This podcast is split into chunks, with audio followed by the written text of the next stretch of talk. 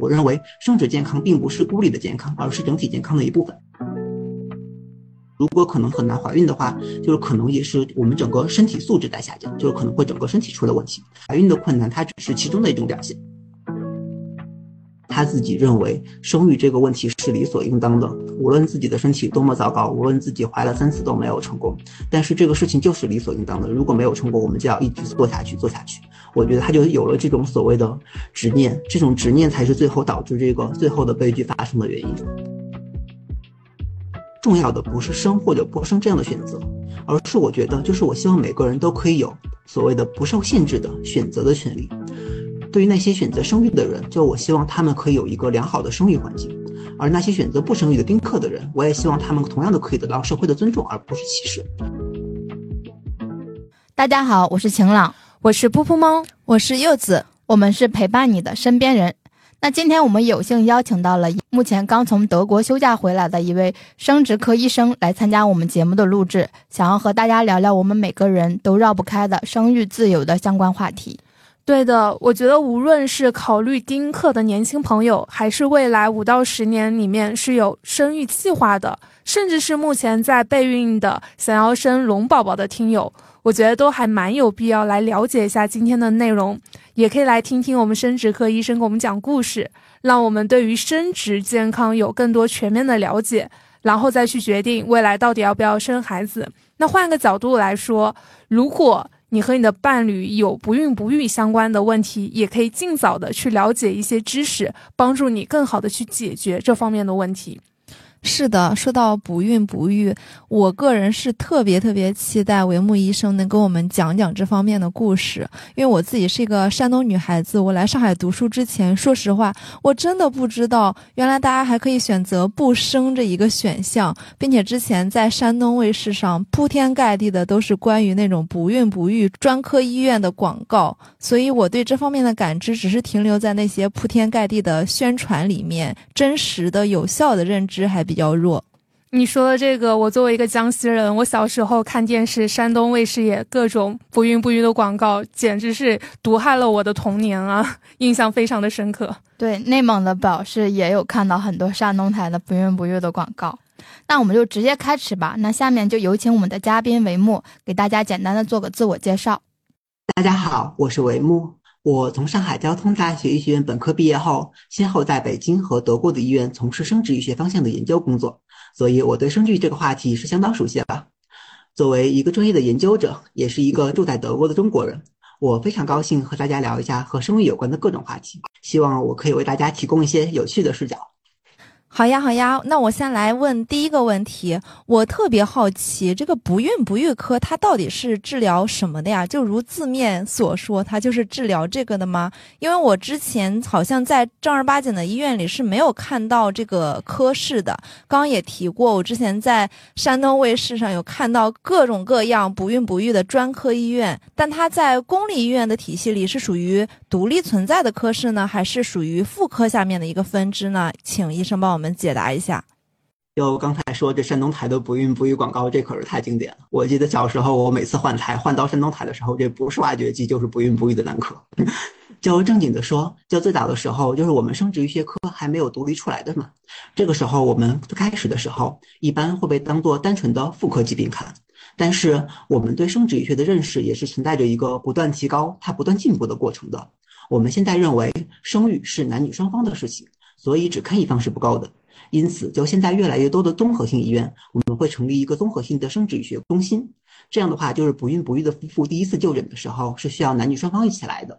就如果用一句话概括的说，一对夫妇如果备孕超过一年还没有怀孕，那就应该来看我们生殖医学科了。就是这个科室它的一个需求量大嘛，因为你刚刚也提到，像过往可能就是一些妇科里有不孕不育的这个疾病的话，它不仅仅是呃女方单方面的问题，可能男方也会存在这方面的问题。有至少在我当年选专业的时候，它这个需求还是蛮大的。就当时我们国家刚刚开放二胎嘛，然后作为一个年轻的人，我就响应国家号召，毅然的选择了这个所谓的朝阳专业。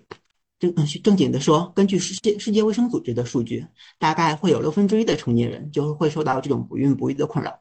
但是这需要注意的是，并不是所有的人他最后都需要进行试管婴儿，也就是所谓的辅助生殖技术的治疗的。这其中大概百分之八十的人通过药物或者是一些生活习惯的改变，他最后是可以自然生育的。剩下的百分之二十呢，才是各种比较疑难的问题，还需要我们去进一步的治疗的。而且就是除了不孕不育之外，我们还会有一些其他的业务，比如现在比较火的冻卵，也就是所谓的学术的话说叫生育力保存。所以说，我们目前这个生殖医学科的需求还是稳定的。其实我刚刚就问这个问题，需求量比较大，就是我这边也是想衍生一个下一个话题：为什么中国越来越多的年轻人他们会存在不孕不育的问题？和这个所谓的运气之外，就是我觉得作为一个专业的生殖医学研究者，就是我想强调的是一个问题是，人的生育功能呢，它不是孤立的，也就是说，人的生育功能它和人的总体的身体健康和身体素质是息息相关的。如果一个人他面临的这个生育的困难，同样的，这也是整体的身体素质下降的一种客观的反应。就像许多身体比较弱的人，他会感觉很容易感冒，或者是感觉很容易累一样，他也会感觉到可能会很难怀孕。也就是说，就是在我们的临床实践中呢，就比如说很多生育的问题，它可能并不是来源于所谓的就是单纯的生殖系统有问题，而是说所谓的其他的系统，也就是整体的身体健康出了问题。我就记得之前在北京的时候，就是曾经遇到过一个，就是怀孕几年也没有成功的患者。她来检查之后，我们发现她的这个激素波动的水平和这个普通人不太一样。然后进一步检查发现呢，她不孕不育并不是因为她自己的所谓的就是生殖的生殖系统出了问题，而是她最后的脑子里长了一个肿瘤。具体的来说，就是一个垂体的肿瘤。当她切了这个肿瘤之后呢，她就很顺利的怀孕了。所以说，就是我想，我想，我讲这个例子是想说，我们的这个生殖系统不是孤立的，生殖健康是我们整体身体健康的一部分，它和我们整体的身体健康是密切关联的。怪不得我发现我周围很多步入三十多岁的年轻朋友，特别是结了婚之后的，他们都经常会跟我们说，他们正在备孕呢，这时候不能大吃大喝，也不能经常熬夜，要提前把自己的身体给养好。原来都是这样的一些道理啊。真的是在做功课的时候不查不知道，一查才知道我们国家的辅助生殖技术居然在全球是排名前几的。那我想问一下医生，在咱们国内主流的辅助生殖技术是怎么样的？就我们现在的主流的辅助生殖技术来说，在学术上我们把它称之为体外受精胚胎移植，这也就是所谓的我们的试管婴儿技术。试管婴儿技术是一个比较成熟的技术了。我们全球第一例试管婴儿呢，是一九七八年的时候，他在英国出生。当时主管这个项目的科学家叫做罗伯特·爱德华兹，他也被称为所谓的试管婴儿之父，他也就是我们这个行业的祖师爷了。他在二零一零年的时候获得了这个诺贝尔生理学奖和医学奖。当时就就是我现在在德国上学的时候，我也曾经去过斯德哥尔摩的诺贝尔博物馆，我就专程去拜访过他。在就是在一九七八年之后十年，也就是一九八八年的时候。我们国家的第一例试管婴儿呢，在北京大学第三医院诞生，所以说就是这是一个很成熟的技术了。但是有了这个技术还不够，有了这个技术之后呢，我们还面临着另外一个问题，也就是说，并不是所有的男性他都可以有足够多的精子去提供足够多健康的精子来进行这个体外受精的过程的。就比如说很多目前很多男性他会有无精子症啊，或者是有精子畸形啊之类的各种各样的问题。那这样怎么办呢？就为了解决这个问题。就是我们开发出了所谓的第二代试管婴儿技术，也就是说，我们把它叫做单精子显微注射。这样的话，我们就是只需要一个健康的精子，我们就可以完成整个体外受精胚胎移植的过程了。这样的话呢，就很多少精子症或者弱精子症的患者，他也可以得到自己的孩子。当然，你要是说一个都没有，那就没办法了。除了这个之外，就是我们还会面临一些别的问题。就是在这个体外受精胚胎移植的过程中，我们为了保险，一次我们会在体外直接生成许多胚胎，但是呢，就是很多人他可他可能最后只想要一个或者两个，那么就是在这许多胚胎里面，我们要植入的时候，最后我们要植入哪一个呢？我们就在这里面加了一道检查的技术，也就是说，在我们把胚胎移入到就是母体的子宫之前，我们会对胚胎进行 DNA 的检查，最后挑选出最健康的胚胎，然后植入到母体的子宫里面。这个就是所谓的第三代试管婴儿技术，这个也叫做胚胎植入前的遗传学诊断。就是从这里可以看出，就是我们的这个试管婴儿技术也是为了解决一个又一个的问题，它自己也是在不断的进步的，就是这样。嗯，你刚刚说第三代辅助生殖技术，我觉得这个好像之前我有做其他的一些项目有了解到，在我们国家还真的是比较成熟的。包括我也有认识的长辈，他们就是通过辅助生殖生出了龙凤胎宝宝。就是刚才你说的嘛，就是可能说在植入胚胎的时候，可能就是怕一个不成熟，就植入了两个。我觉得这样还挺好的，一下子可以儿女双全。这里可能就要 Q 一下我自己了。因为我提到了，就是我和我周围很多朋友都三十多岁了，包括我周围啊，听到更多的就是一些声音，特别是我未婚的一些年纪渐长的女性朋友，她们有说想去冻卵。之前就是线下有跟你聚餐嘛，也听你讲到冻卵这个技术呢，其实在国内外都非常的成熟了。除了冻卵以外，还有没有其他新的技术和研究已经出现了呢？我知道冻卵的这个话题呢，它在国内是非常的火，但是可能有的人不太清楚，冻卵我们冻的是什么呢？冻的是单个的卵母细胞。如果说单单是为了给生育上一道保险的话，一个单个的卵母细胞这就够了。我们会冻存，一般来说会冻存十个到二十个。如果是单纯为了生育保险，这就已经足够了。但是呢，目前我们认为卵巢它不仅仅是一个生育的器官，同样的，这个卵巢它也是一个重要的内分泌的器官。卵巢的内分泌功能对维持这个女性的正常的生理活动非常重要。就很多年轻的女生可能听说过多囊卵巢综合征啊，或者是卵卵巢早衰。这个如果卵巢会有损伤的话，它会让更年期提前，这样就十分影响未来几十年的生活质量。出于这样的考虑，因此就是我们就希望更进一步冻存的不仅仅是单个的卵母细胞，而是一部分卵巢。这样的话，我们就不仅仅保留了卵巢的生育功能。同样，我们也保留了卵巢的内分泌功能。我们对比过去单纯的冻卵，如果只冻卵母细胞，我们就只保存了卵巢的一部分功能，也就是只有生育的功能。这样的话，我们就是对比这种单纯的冻卵，我们有了一些明显的进步。可以想象一下，在四十岁绝经之前，把二十岁的卵巢组织再移植回自己身体内，是不是非常苦？这就是所谓的比冻卵更进一步的技术，我们叫做卵巢组织冷冻。在二零一二年的时候，这个卵巢组织冷冻技术就是在美国已经得到了正式的批准，就是已经是在美国和欧洲已经可以成为一个常规开展的技术了。但是在这方面呢，我们国家做的研究还不是很够，还稍微落后了一些。但是可以想象得到，就是未来随着技术的发展，就是这项更加进一步的技术可能会在我们国内推广。哎，那你刚刚提到这个冷冻组织的话，它会不会引起什么社会舆论啊？因为我感觉这个还是相对比较敏感的一个话题。嗯，是的，无论在全球各地，不只是在中国，就是冷冻整个的卵巢组织，它都它都会面临很多伦理的风险啊，而且就是除了在中国之内，在德国，它很可能会面临很多宗教上的问题。所以说，目前就是我们这个技术目前还仅仅的局限在于服务于得了肿瘤的患者，目前还没有给它推广到正常人的使用。那说到这里，我想问一下维莫，你能不能展开介绍一下你的专业或者专长？就是你现在在德国学习或者研究的是哪些方向？呃，刚才我介绍的所谓的卵巢组织冷冻技术，目前主要服务于肿瘤患者，而现在我就在研究这个技术更进一步。简单来说，我在从事人工卵巢的开发工作。现在，请大家想象一个卵巢肿瘤患者，卵巢癌或者是一个乳腺癌卵巢肿瘤的患者。大家知道，这个肿瘤患者呢，他需要放疗和化疗。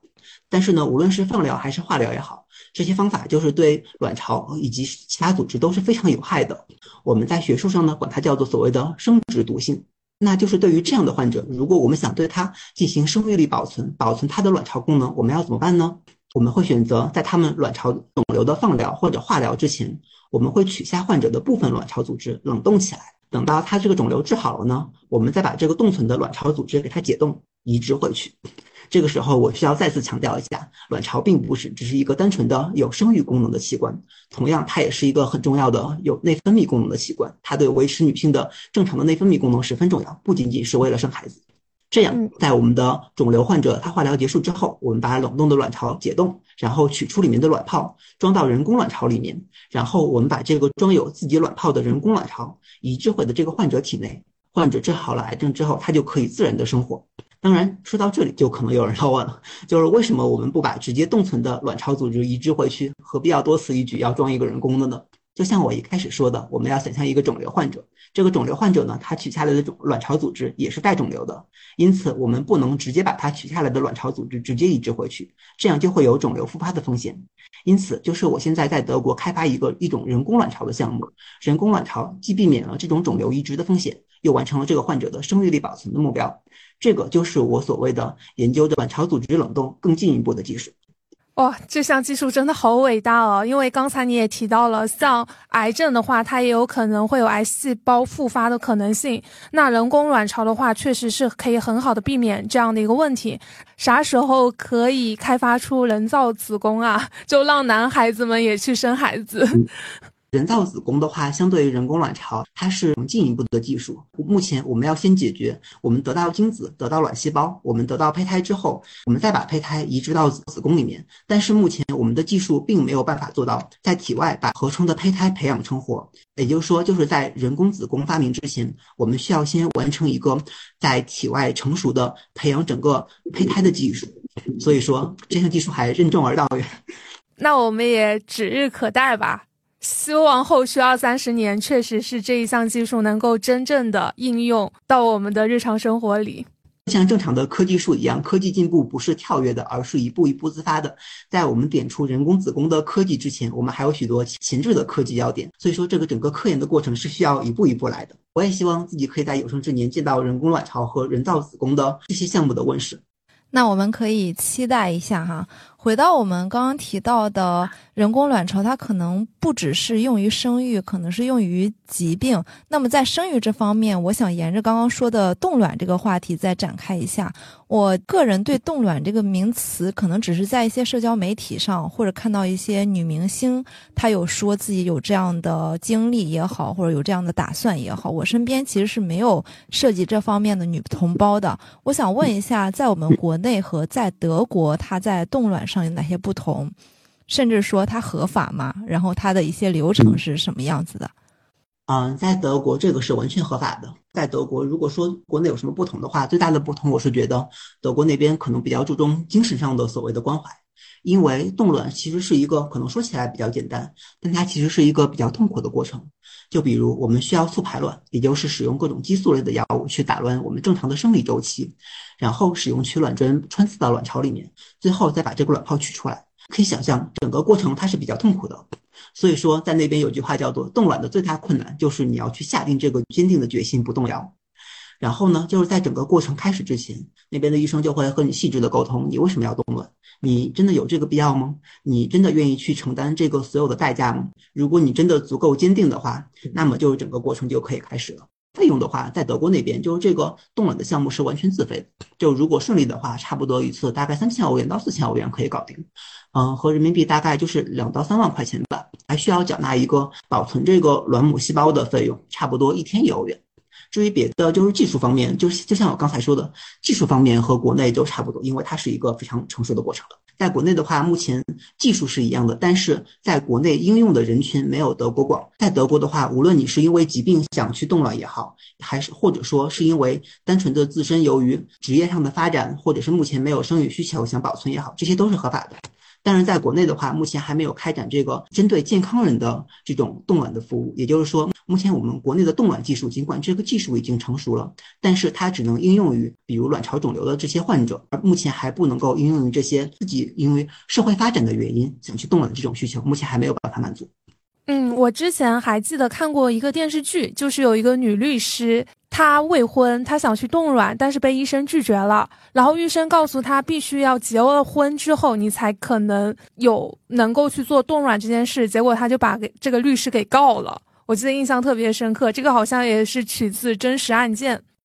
啊，是的，这个当时这个新闻我记得应该是两年前的事情。当时我在德国也有关注，无论是在德国还是在中国，都引起了很大的讨论。作为一个从业者，我还是我还是希望这项技术就是不仅仅可以造福这些肿瘤患者，也希望它可以更加的造福这些就是有需求的普通人。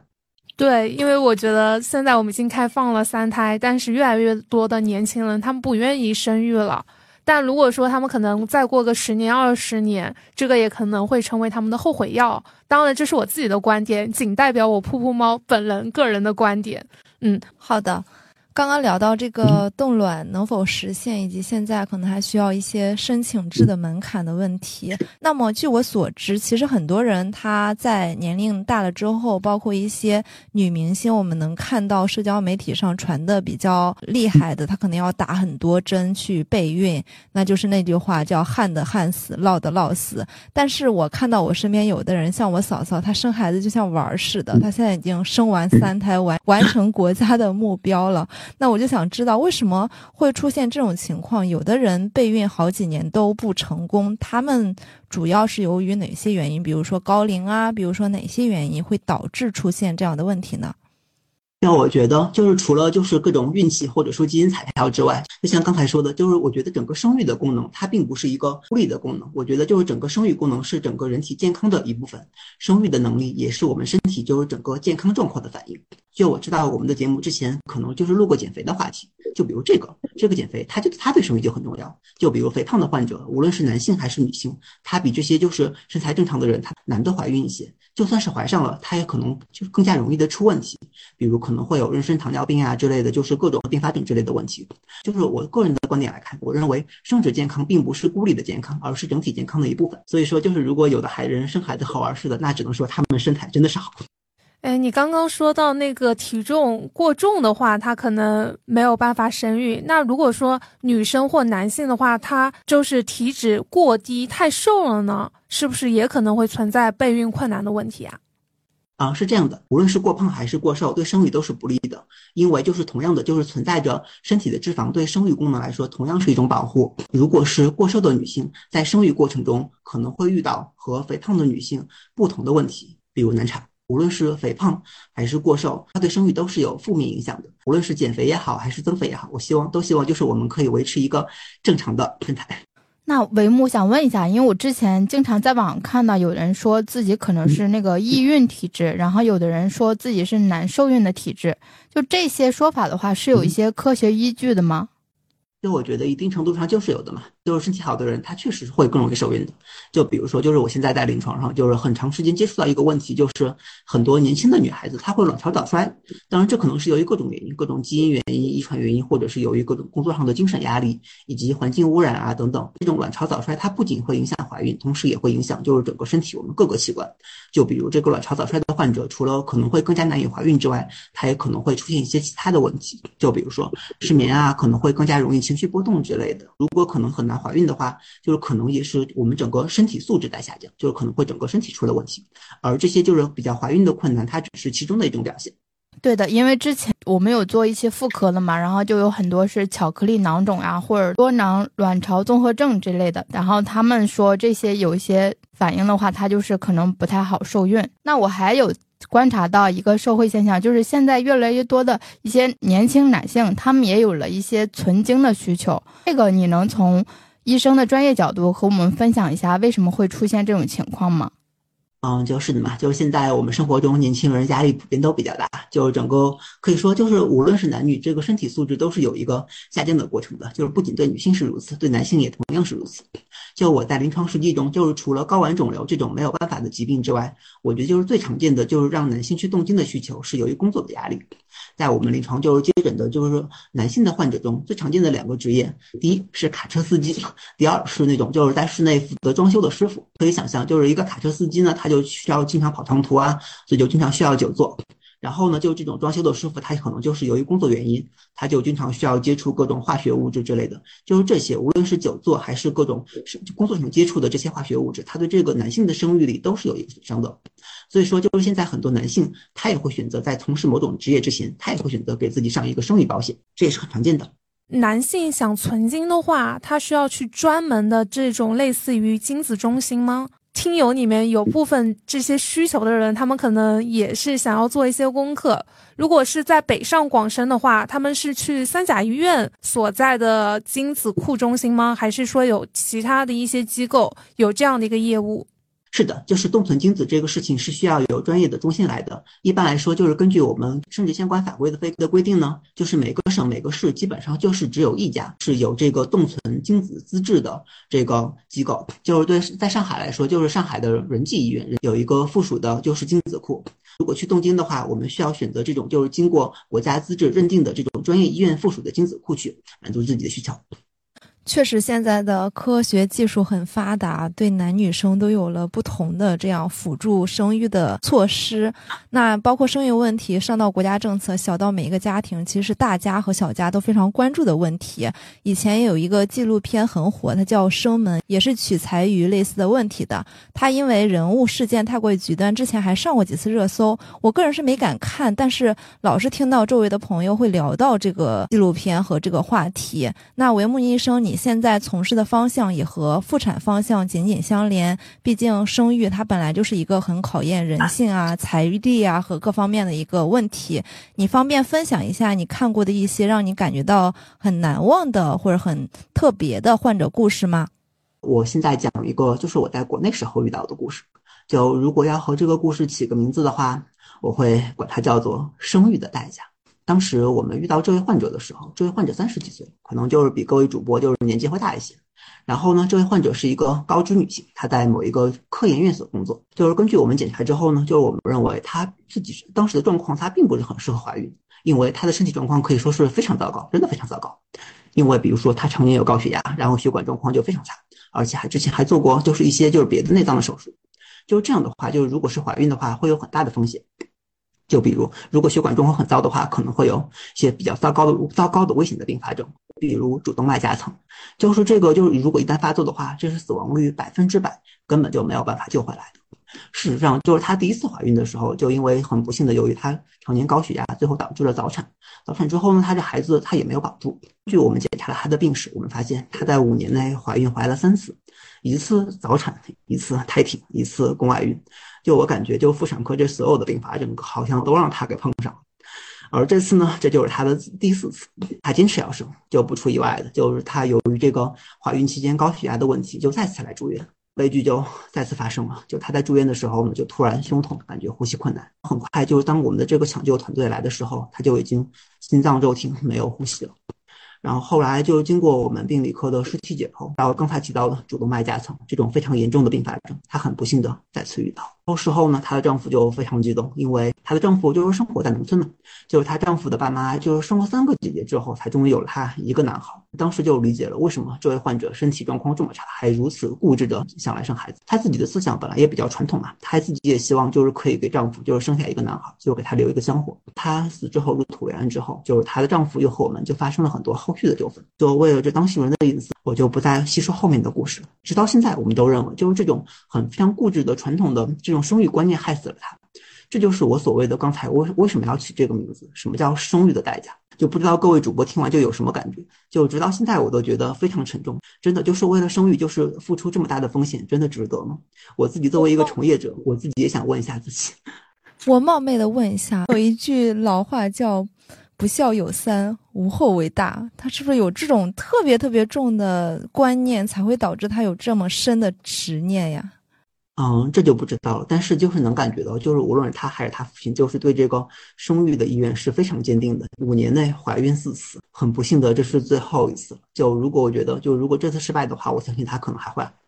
前段时间维木刚刚回国的时候，我线下有跟他见过面嘛，他也跟我聊到过这个故事。我当时听完了之后长叹一声，因为在我的认知里，我是完全想象不到，为了生育五年怀了四次。最后一次把自己的命也给送了，而且她也是一个高知女性，真的是不太能理解。但是后来她说了，她的丈夫和她自己观念非常的传统，可能也是出生于农村。当然，我这里不是说有一个地域的歧视或怎样的，只是觉得这样的一个观念影响到了他们，而且通过教育都没有办法去改变。我想这样的一个比较落后和愚昧的一个观念和思想，真的太害人了。这个女生她但凡更爱自己一点。她的丈夫更爱惜、更疼惜她一点，这样的悲剧应该都不会出现了。就我觉得，我也不知道她这种对生育的执念，就是有多少是来源于她自己传统的思想，有多少又是来源于她丈夫以及她婆婆的压力。她最终的导致就有一个结果，就是她自己认为生育这个问题是理所应当的，无论自己的身体多么糟糕，无论自己怀了三次都没有成功，但是这个事情就是理所应当的。如果没有成功，我们就要一直做下去，做下去。我觉得她就有了这种所谓的执念，这种执念才是最后导致这个最后的悲剧发生的原因，真的非常沉重。是的，这个听起来还是整体比较沉重的。我还是在这里想重申一下，就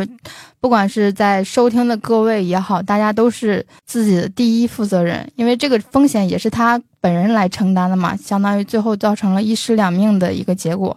就感觉这家里人也会比较伤心。那我想问一下啊，伟木，就是你因为你现在在欧洲就是生活了这么些年嘛，也会看到一些不同的，比如说欧洲的文化或者一些观念。就我想知道，德国人他们也会有像我们中国人，比如说这种一定要有孩子啊，或者是多子多福的一个思想吗？德国社会里，他的男性、女性，他们普遍会有一些生育焦虑问题吗？就据我自己的观察，就是我觉得德国人的生育观就非常有趣，就是没有孩子的夫妇，他们就很快乐的丁克，就没有孩子就到处玩。但是呢，就是如果是有孩子的夫妇呢，他们不会只生一两个，他们会以下三四个起步。然后就是我在德国就是经常见到就是生三四个孩子的夫妻，然后他们也很多人就是比如说搞科研的人嘛，他们也会在自己的主页介绍上写着很骄傲的写着我是三个孩子的母亲，我是四个孩子的父亲。如果只生一个孩子的话，就是很少很少就没见过。就我觉得这可能就是这德国福利太好了，然后税又太高了，因为这生孩子生多了可以减税。德国之声嘛，德国媒体他他们之前也做过调查，他们也会询问，这就是对于德国女性，她们的生育最大的顾虑是什么？因为我们知道，就是这个德国，它这个福利非常的好，所以说他们并没有很多特别大的经济上的压力。最后呢，这个德国媒体他们调查的结果是，就是德国女性她们最担心的是所谓的生育后和这个熟悉的职场有一种脱节感，比如说自己熟悉的业务啊，自己熟悉的客户可能会被领导就是分配给别人了，就可能会进而再会影响未来的升职啊、加薪之类的。就自己休完产假之后，他们回到公司就会觉得重新回到这种工作的职场的环境会很不适应，因为他们这种工作的连续性被打断了。就所谓的这种脱节的感觉，是德国女性她们生育最为焦虑的事情。对于这个刚才提到的这个生育焦虑的话题，这个焦虑当然是德国也是有的。我也想问一下各位主，就是如果你们要生育的话，你们对你们来说最大的生育焦虑是什么呢？我的话，目前可能不存在特别严重的生育焦虑，只能说我自己还没有走到这一步。嗯，说到这个生育焦虑的话，我觉得我身上还是有的。然后对自我也很焦虑，我觉得可能也是因为我的年纪在一个不上不下的三十二岁，当然也没有特别的大，只是因为很多人会说三十五岁是一个分水岭嘛。就像我们身边人之前录制过一期节目，叫做《三十五岁之后的人生就完蛋了嘛》。因为可能是因为年龄的原因，我也有思考过这个生育问题，包括我们越来越多的中国年轻人，特别是我认识的很多九五后和零零后。跟他们聊到婚姻啊、爱情啊，未来结婚了的话，应该都会选择丁克吧？那这样子的话，可能你作为一个生殖科医生，你可能就是还是希望中国人够能够多生嘛？你这样的一个送子观音的一个角色，你的使命感和价值感会不会相应的被削弱了呢？就目前还没有，我目前还好了。就像我刚才介绍的，就除了辅助生殖技术之外，目前就我们还开在正在开发更加先进的所谓的生育力保存的技术。而现在呢，就这项技术它仅仅服务于服务于各种肿瘤患者。就我个人希望，作为一个研究生殖的医生，我希望随着技术的进步，这项技术不仅仅可以服务于肿瘤患者，也可以服务于更多普通人。就我觉得，就是很对于我们这些。大部分都是健康的人来说，除了给自己可以上一道生育的保险之外，就是给自己上一道内分泌的保险也是不错的嘛，对不对？对，是的。现在国家开放了三胎之后，好像就是在那个什么辅助生殖这一块，好像也是纳入了医保，是吧？你对于辅助生殖纳入医保有怎样的一些看法呀？就大概当时我还在北京上学的时候，就是当时我们参加过一个所谓的咨询会议，是为了就是要征集全国专家的，就是很多专业人群的，就是对生育对生育的意见，然后他们要回去制定各种关于生育的草案啊之类的。当时我们提的意见就是概括为一句话，就是想让让那些想生但是生不出来的人，让这些人先生出来。那次会议之后，就是没多久，然后就有了这个所谓的就是生殖辅助生殖技术进医保的消息嘛。所以说，就我觉得，就是就是我个人来说，作为一个生殖医学的从业者，我希望我们的社会可以给那些想生育的人去创造一个更加良好的生育环境，这才是最重要的。刚刚维木医生提到了，我们现在很多科技或者说医疗的手段，能够给到我们年轻人更多的一些关于生育选择权方面的一些自由。那我想问一下维木医生，你作为一个研究女性生殖医学方面的男性，你是怎么看待女性生育这件事情的？比如说，她需要在生育上付出的一些代价和她能够取得的一些不可用物质去衡量的一些幸福感，那你是怎么？看待女性生育整体的付出也好，或者她整体的代价也好，是怎么看待的？嗯，这我前期在和主播沟通的时候，我就知道，就是我们这个节目的标题有一个关键词，就是所谓的生育自由。就是对我自己来说，我自己作为一个研究生殖医学的男性从业者，就是我自己时常也在思考，啊，我认为的生育自由是什么样子的呢？就是我觉得，在我看来，重要的不是生或者不生这样的选择，而是我觉得，就是我希望每个人都可以有。所谓的不受限制的选择的权利，对于那些选择生育的人，就我希望他们可以有一个良好的生育环境；而那些选择不生育的丁克的人，我也希望他们同样的可以得到社会的尊重，而不是歧视。这就是一个，就是所谓的一个在生殖医学从业者眼里的所谓的女性的生育自由，是这样的。哦，维木医生刚刚的那一段发言，我觉得聊得特别的好，就像我们今天跟你聊到的这个生育自由的问题。我不知道在我们中国现在大部分人有没有实现，但是我了解到，就是我周围很多人，他们目前还是没有这样的一个自由的。不管是他们结了婚还是没有结婚的，未来可能多多少少还是会受限于自己的原生家庭啊，还有社会的环境啊，或者是职场等等的一些原因，也是困扰我自己的一个很大的一个问题。当然，我也没有办法去预知未来我是否也会受限于我的一个生育问题。我只是想说，希望未来的某一天，我能够想清楚这个问题：我到底是选择继续丁克，还是跟我的爱人生一个健康快乐的宝宝？那最后这边，我还是有一个问题想回归到你的一个专业领域啊，因为刚才你也提到了，我们现在国内对于辅助生殖已经有了非常好、非常成熟的一些研究了，它未来是会怎么样进入到我们的社会中？从带病体的癌症患者扩展和应用到所有的健康人人群里，包括像这些新的技术，它最后又是如何来影响到我们的女性社会角色？还有包括我们的生育是否可以和这些女性角色彻底的剥离吗？就像刚才我们主播所说的，尽管我们这次聊天的话题是所谓的生育自由，但是我们可以看出，对于大部分的人来说，我们是我们的生育是不自由的。因为在目前来说，生育这件事情和女性的所谓的社会角色和子宫、卵巢这些器官是牢牢绑定的，所以说就是在可能到了这个时候，我们很多时候就会面临一种抉择：我们是要在职场上去更进一步，是去连续的工作，还是要去选择就是从职场上回归一段时间，去承担一下传统社会中所谓的女性角色，一个妻子、一个母亲、一个母亲的角色。但是，无论你选择在职场继续工作，还是回归到一个传统的女性的角色上来，我们都需要付出很多代价。这就是所谓的不自由。如果未来的我们有更加便捷的卵巢组织的保存技术，有更多所谓的选择的权利，我们就不需要可能会在工作和家庭上面临各种二选一的这种难题。我们可以选择在我们年轻的时候工作，当我们年纪渐长的时候，我们把年轻时候的身体保存起来。在几十年后、二十年后，当我们事业有成的时候，我们把我们保存的年轻的身体再移植回到自己的身体内，让我们人工的去延长一下我们的这种所谓的青春活力的时间。嗯，这也就是我自己设想的新的技术，最后可能会极大的影响我们现在女性的所谓的社会角色，给我们更多的生育的自由和选择的权利。嗯，非常认同你刚刚说的，就是很多人他们也是到了五六十岁的时候，他们。